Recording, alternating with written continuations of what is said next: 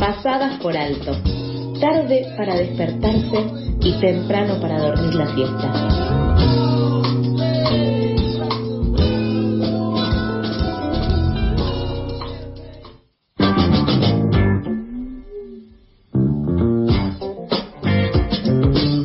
73 en la República Argentina y en Buenos Aires hacen 9 grados con una humedad del 78%. Hoy habrá una máxima de 24 grados y una mínima de 10. Sofía, ¿qué sucedió? ¿Qué está pasando? ¿Qué está pasando? No sé qué está pasando, pero lo que sí te puedo decir es el tema eh, del día que elegimos para profundizar acá en Pasadas por Alto tiene que ver con eh, la situación del mercado del empleo a partir de un caso particular, de una reglamentación que se dio, de una imputación en realidad que se dio, porque la Dirección Nacional de Defensa del Consumidor y Arbitraje del Consumo imputó de oficio a las empresas Pedido Ya y Rappi por presunta infracción de la Ley 24.240 de Defensa del Consumidor en virtud del concepto de propina. ¿Y qué hicimos con esto? ¿Qué hicimos con esto? Hablamos con Juan Manuel Otaviano, él es colaborador del, del CETIR, de Capacitación y Estudios sobre el Trabajo y el Desarrollo de la UNSAM, y abogado asesor de, justamente, los trabajadores de la Asociación de Personal de Y sobre esta imputación, esto nos decía. La imputación contra Rappi y contra Pedido Ya fue realizada por la Dirección de Defensa del Consumidor, que como lo dice el nombre es el órgano del Ministerio de Producción que se ocupa de la defensa de, los consumidores y consumidoras, e imputó a Rappi y a Pedido Ya por cargos adicionales, es decir, por cargos adicionales al cobro del servicio de entrega de productos. ¿Cuál es ese cobro adicional? La opción obligatoria de pagar propinas. Es decir, hay como un pop-up en la aplicación que obliga a los usuarios y consumidores a elegir de entrada si quieren pagar propina. Tienen la opción de poner que no, pero está la opción y eso ya es un cargo adicional. Esto en sí no tiene un impacto sobre los trabajadores, aunque no está de más aclararlo siempre, la propina no es salario y por lo tanto la propina siempre le conviene al trabajador en mano, cash, efectivo. La propina siempre en cash, entonces eso es lo primero que eh, podemos sacar de, esta eh, imputación. Es algo que está medio en el sentido común de que a los repartidores mm. no le tenés que dar la propina por la app, sino que se las tenés que dar directamente a ellos, porque hay varias eh, secuencias que se dicen como que no les llega, como que la app se los que se queda con ese dinero y demás. Eso estrictamente no es así, pero sí el salario no es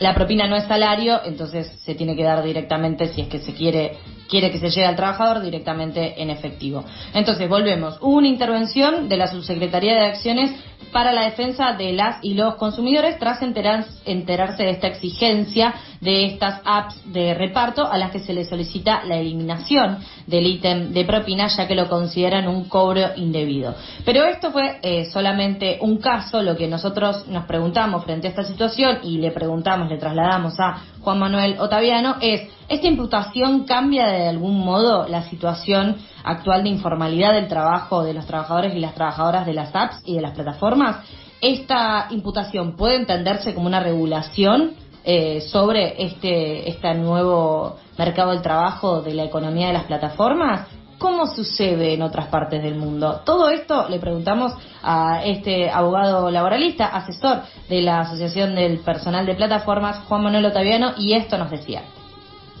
La verdad es que en todo el mundo el trabajo en plataformas sigue siendo un trabajo precarizado, inestable, con ingresos variables, sin protecciones laborales, y esto no es una particularidad de la Argentina, sino en todo el mundo, a excepción de países como, como España vienen cambiando algunas cosas en relación al mundo de la tecnología y el trabajo. Ayer nomás ganó la sindicalización o la opción por la sindicalización en los almacenes de Amazon en New York. Esto es un antecedente positivo y se suma a otros antecedentes positivos para los derechos de los trabajadores de plataformas o de empresas tecnológicas como los fallos del Reino Unido que le dieron derechos laborales a los trabajadores de plataforma de Gran Bretaña o la ley Ryder sancionada el año pasado en España. Recientemente en Latinoamérica se sancionó una ley un poco más polémica en Chile sobre trabajadores de plataforma que no termina de resolver la cuestión de los derechos laborales, pero que innova en muchas regulaciones y muestra que este es un mercado, un tipo de trabajo que se puede regular, al que se le pueden dar beneficios, Lo que pasa es que se tienen que dar algunas cosas más para que eso suceda, sobre todo decisiones políticas y tratamiento de estos temas en los parlamentos y en la justicia. También es cierto que está avanzando la fiscalización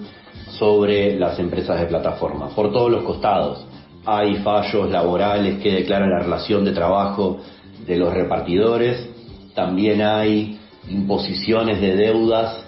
por seguridad social, por deudas a la seguridad social de AFIP contra Uber. Ya hubo algunas imputaciones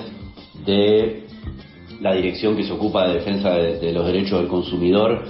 eh, no solo por incluir cargos adicionales, sino por utilizar lo que se llaman contratos de adhesión o los términos y condiciones que tienen que firmar los, los usuarios cuando entran a la plataforma con cláusulas abusivas, eximentes de responsabilidad, porque las plataformas lógicamente no se hacen cargo de muchas de las obligaciones que tienen tanto con los consumidores y los usuarios, como tampoco se hacen cargo de las obligaciones que tienen con los trabajadores y trabajadoras. Esta, esta suerte de fiscalización creciente sobre las empresas de plataforma es creciente, no solo en la Argentina, sino en toda Latinoamérica y en el mundo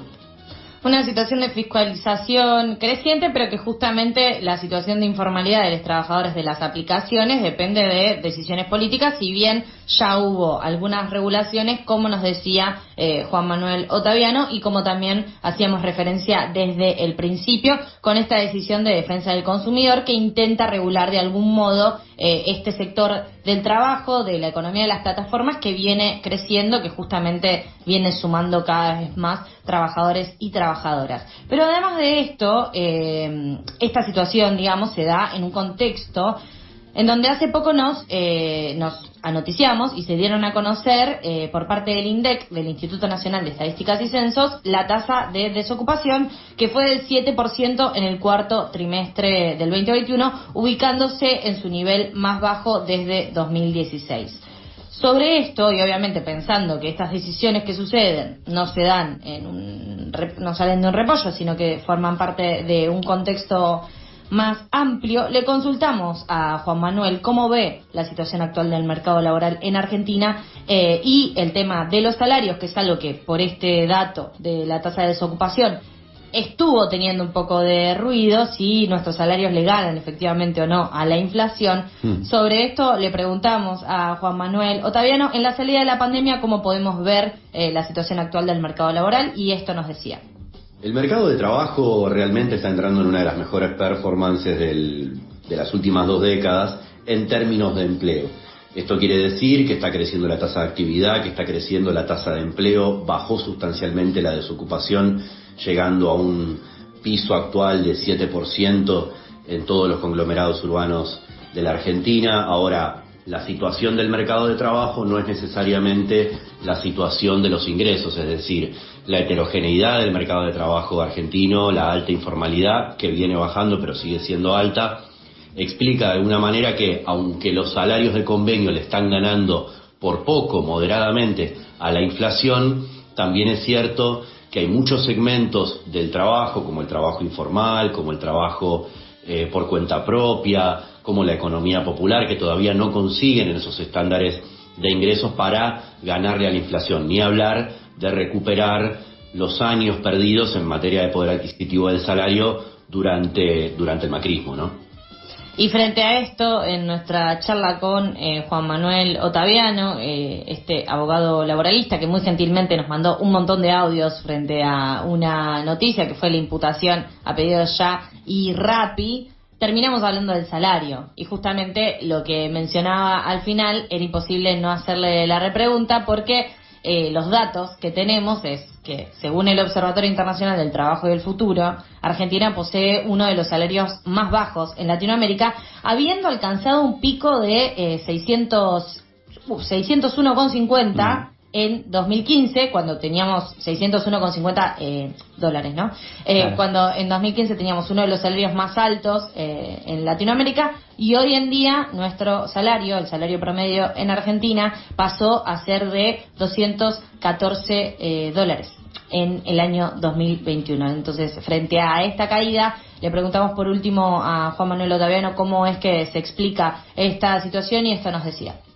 Me parece que no se puede soslayar el hecho que venimos de una gran crisis económica y una pérdida del poder adquisitivo del salario de casi 18 puntos durante el macrismo y luego de ese proceso, cuando la economía estaba levantando y cuando los ingresos estaban empezando a recomponerse, vino la pandemia que fue un marasmo del mercado de trabajo que también impactó en los ingresos. Por lo tanto, es lógico que la recuperación de la actividad, la recuperación del empleo y, en tercer lugar, la recuperación del salario vengan acompasadamente y se correspondan más con esa estructura heterogénea, segmentada del mercado de trabajo argentino y no crezcan tan acompasadamente o al ritmo que a todos nos gustaría.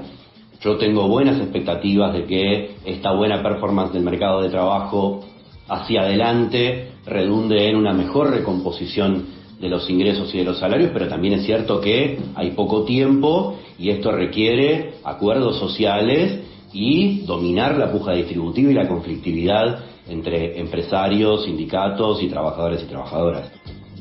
Eso decía Juan Manuel Otavia, nos recordamos, eh, abogado laboralista, justamente asesor de eh, la Asociación del Personal de Plataformas hablamos un poco del mercado de trabajo en general, hablamos del tema de los salarios, pero el motivo principal fue esta dirección, esta decisión de la Dirección Nacional de Defensa del Consumidor y Arbitraje del Consumo de imputar de oficio a las empresas Pedido Ya y Rappi por el concepto de propina. Hermoso, Sofi, me voy aprendiendo sobre justicia laboral y salarios. ¿Viste? Tremendo.